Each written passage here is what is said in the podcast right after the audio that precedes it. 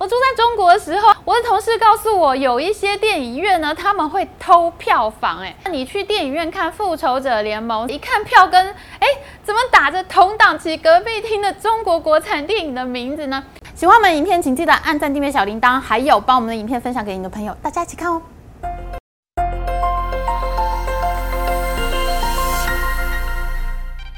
大家好，我是 Amy。Top Gun Two 捍卫战士，你刷几刷了呢？上次我们说过，阿汤哥拯救了全球电影票房，创造了后疫情时代的票房奇迹。原本中国的腾讯影业投资这部电影百分之十二点五的股权，却担心电影呢宣扬美军威武会引起中国市场的激愤，腾讯影业最后决定撤资。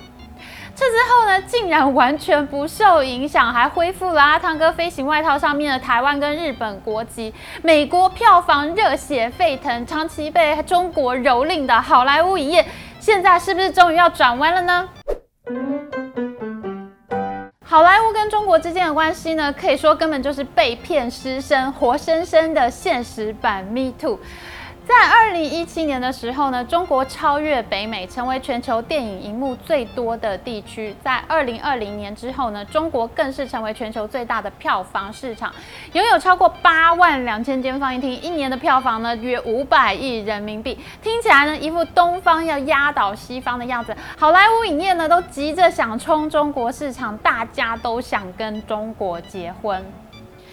不过，好莱坞的电影呢，要在中国生存呢，并没有想象中的容易。尤其是最近两年的新冠病毒疫情，对全球造成重创。电影产业呢，不止融资拍片困难，最重要的目标市场中国呢，也减少了进口外国电影的数量，趁机让中国国产电影填补空缺。目前呢，百分之八十四的票房呢，都是由中国的电影占据。美国片商现在想要上片呢，是困难重重。为什么以前好莱坞电影进中国好像很容易，现在反而变得很困难呢？其实美国和中国的这个电影贸易呢，其实是基于 WTO 协议所发展出来的两份文件啊，非常关键的文件。一个是二零一二年的美中电影谅解备忘录，另外一个呢，则是二零一五年的影片进口发行协议。这两个协议的影响非常大，几乎就是好莱坞跟中国政府的结婚证书了。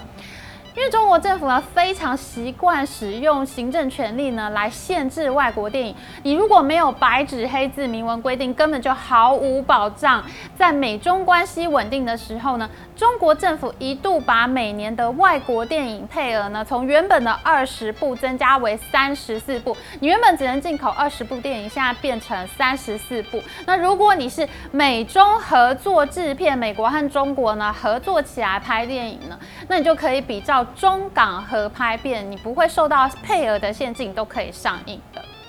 而好莱坞最关心的票房分账的部分呢，则从原本的百分之十三上调到百分之二十五。你的分账比例从百分之十三上调到百分之二十五，好像变得非常多，我可以分很多钱了。可是我们要知道，在世界上大部分的国家呢，制片商的分账呢，多半都是在百分之五十左右。在中国，你只能分到百分之二十五，根本就是打对折。也就是说呢，平平大家卖出同样的票房，好莱坞在中国的收益呢，只有在其他市场的一半而已。譬如说啦，美国在中国票房最高的电影是二零一九年的《复仇者联盟四：终局之战》，票房狂扫四十二点五亿人民币，大概就是六点三亿美元的票房。如果以分账比例百分之二十五去计算呢，收益竟然只有一点六亿美元。可是这部片子的全球票房是卖出了二十八亿美元，竟然在中国只收到一点六亿。对照每家票房呢，《复仇者联盟四：终局之战》卖了八点六亿美元，分账比例是百分之五十，所以呢，好莱坞影业收益是四点三亿美元。看起来呢，《复联四》的中国票房很吓人，占了全球票房的五分之一，都是从中国卖出来的。可是呢，实际上能够拿到的票房收益呢，是比美加市场要少太多太多了。尽管美方很努力的去争取了三十四部外国电影的配额，可是这些电影呢，并不都是好莱坞电影。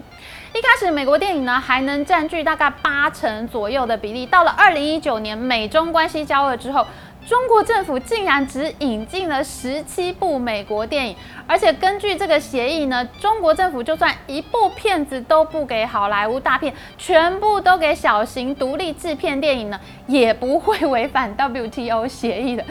哦，这到底什么佛心善良的协议啊？虽然有配额，但是我配额不给你，这类行政调控呢，真的是中国政府的看家本领。以前还有所谓的国产电影保护月哦，像是在中国呢，从六月到八月间，整个暑假的档期都只能看国产电影，暑假是黄金档期啊，竟然不能给外语片上映。现在虽然取消了这样的政策，不知道什么时候这个疯癫的维尼政府又会 k 笑起来。我住在中国的时候，还听过更离谱的事情。我的同事告诉我，有一些电影院呢，他们会偷票房。哎，例如说呢，你去电影院看《复仇者联盟四》，你进场看的电影呢，也的确是《复仇者联盟》，哭得满脸都是鼻涕眼泪。一看票根，哎，怎么打着同档期隔壁厅的中国国产电影的名字呢？你拿到的票根根本不会被算进《复联四》的票房，所以呢？好莱坞影业，你不要只嫌分账百分之二十五太少，其实你有一些票房根本就是被偷走，你一毛钱都分不到。观众买的票呢是国产电影的这个票根，啊，听了真的是超傻眼。中国市场呢就这样变成了传说中的市场，看得到吃不到，让好莱坞片商非常难以接受。我们整理了二零一零年到二零二一年之间在中国上映电影前五十名的票房资料。这五十部电影当中呢，纯中资电影有二十六部，票房七百四十二亿人民币。中资电影呢，平均一部卖出二十八点五亿人民币的票房。而纯美资的电影呢，有十四部，票房是两百七十八亿人民币，平均一部电影呢卖掉二十亿人民币。你以这个票房比例来看，哈，中国人的确没有比较偏好好莱坞大片，加上不断膨胀的民族主义，在二零二零、二零二一这两年之间呢，挤进这个榜单的八部电影，全部都是中资电影，完全没有好莱坞制片的空间了。更糟糕的是，我们前面提到的那两个跟电影相关的美中协议呢？已经在二零一七年和二零二零年都分别到期了。原本好莱坞希望能够重启谈判，将分账的比例呢提高到百分之四十，从百分之二十五变成百分之四十。然而，随着美中关系的破裂，这件事情呢也就拖延下来，不了了之。代表美国和国际独立电影公司的美国独立影视联盟 IFTA 呢，感到非常的愤怒，于是呢，他们就向美国贸易代表办公室提出告诉，他们指控呢，中国刻意阻挠美国电影公司进入中国市场。有人说好莱坞跟中国蜜月期结束了，我觉得这比较像是两边快要离婚了吧。我现在觉得中国政府真的是很厉害，它不只是让你票房吃不到，它还让你吃瘪。当然不止这些啦，我们前面提到了，在美中的电影协议里面呢，美中合资的合拍片可以享受中港合拍片的待遇，而且呢，好莱坞电影的技术超强，也是中国金主愿意投资的这个重点啊。但是这些中国金主呢就很土鳖，各种不自然的置入性行销都用上了，连中国观众呢在电影院里面看了都会大笑。最有名的就是中国舒化奶的广告，从变形金刚三一路喝到变形金刚四，配角一面抱着核弹逃命呢，还不忘记要喝一包舒化奶。变形金刚变成了广告金刚，就连我自己的同事呢，在电影院里面都是边看边骂。土鳖书画奶被强迫推销就算了，现在中国金主呢，还想利用好莱坞电影来宣传中国国威，不但要符合中国政治审查，电影还要显现中国的优点，绝对不能踩到中国市场的地雷。讲到中国政治与人权问题的题材呢，全部都不能出现。新疆法轮功当然不可以。最禁忌的呢，还有三 T，The Three Ts，这是在好莱坞里面大家讲的哈。三 T 就是台湾、台湾、西藏、Tibet，还有天安门、天安门 Square。中国政府一看见这个三 T 呢，就会全身痒到受不了，绝对不可以出现。譬如说呢，电影《奇异博士》的编剧呢，他就曾经公开承认，为了要应付中国政府的政治审查呢，他们故意把主角古一大师的设定呢，从西藏大师变成白人大师，而他们的圣土香巴拉呢，就从西藏搬移到了尼泊尔，这样呢，他们才能换取在中国上映的机会。对制片商来说呢，你如果给我够多钱，我可能会比较愿意配合审查。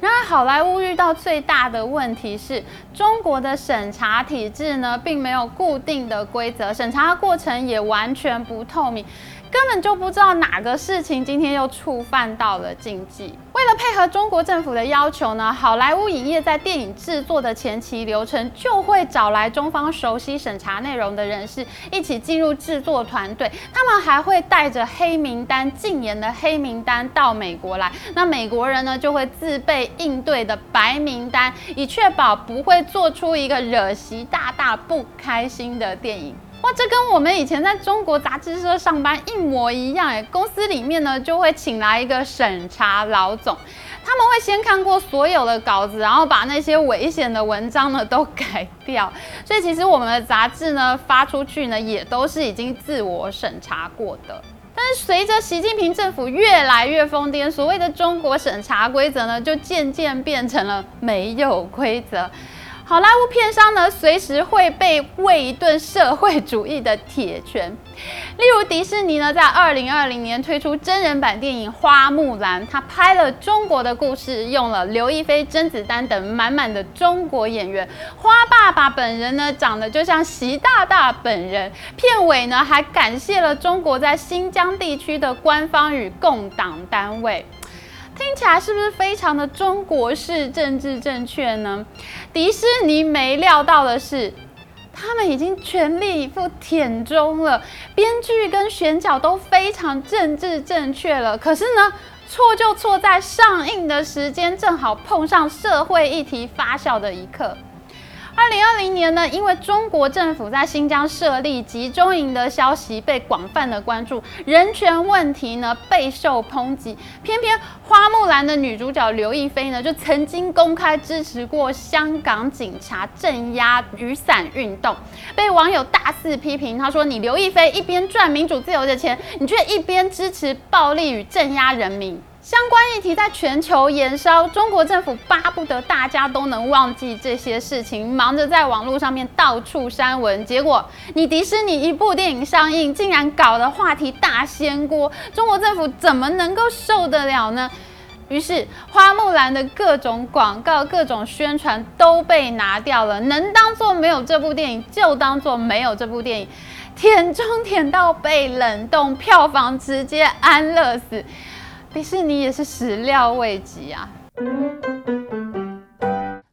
了外国的电影卖不进中国，现在连中国人拍的电影可能都无法在中国上映了。譬如说，去年中国籍的导演赵婷以独立电影《游牧人生》呢，勇夺第九十三届奥斯卡最佳导演，成为首位获得奥斯卡最佳导演的华裔女性。《游牧人生》呢，更一举拿下了奥斯卡最佳影片和最佳女主角等奖项。远征意大利呢，竟然也勇夺了威尼斯影展的金狮奖，就是非常受到瞩目的一部电影。现实人生一定是比电影更戏剧化的。第一时间，中国媒体是大赞赵婷是中国的骄傲，因为赵婷呢是在中国北京出生，青少年时期才出国留学。她从美国纽约大学毕业之后呢，还拿下了美国殿堂级的电影奖项，根本就是中国之光。然而，中国小粉红们竟然很快又发现了。赵婷在二零一三年接受媒体访问，谈到对中国的印象的时候呢，他说：“中国是一个充满谎言的地方，很多讯息都是假的。”这段话在我们听起来是再正常不过，不然现在中国的年轻人怎么会连六四天安门事件都没有听过呢？不过听在爱国小粉红的耳里呢，简直就是大逆不道。一瞬间呢，赵婷，还有无依之地。无依之地就是游牧人生的中国译名啦，还有奥斯卡这些关键字汇呢，就成为了敏感词，当天在微博上面快速的消失。不止游牧人生在中国被消失，后来赵婷执导的漫威英雄大片《永恒族》呢，也进不了中国市场。赵婷真的超碎。还好，《永恒族》虽然进不了中国，却仍然在全球开出了超狂票房。第一周呢，就开出了一点六亿美元的票房，让大家对好莱坞和中国分手后的未来呢，还是充满了希望。那下一集呢，我们还会揭晓中国和好莱坞影业之间特殊的财务关系，我们会深入探讨地缘政治对电影产业的影响，千万不要错过追剧哦。喜欢我们影片呢，请记得帮我们按赞，把我们的影片分享给你的朋友们，还有记得要按订阅频道加开启小铃铛。我们继续追剧喽，拜拜。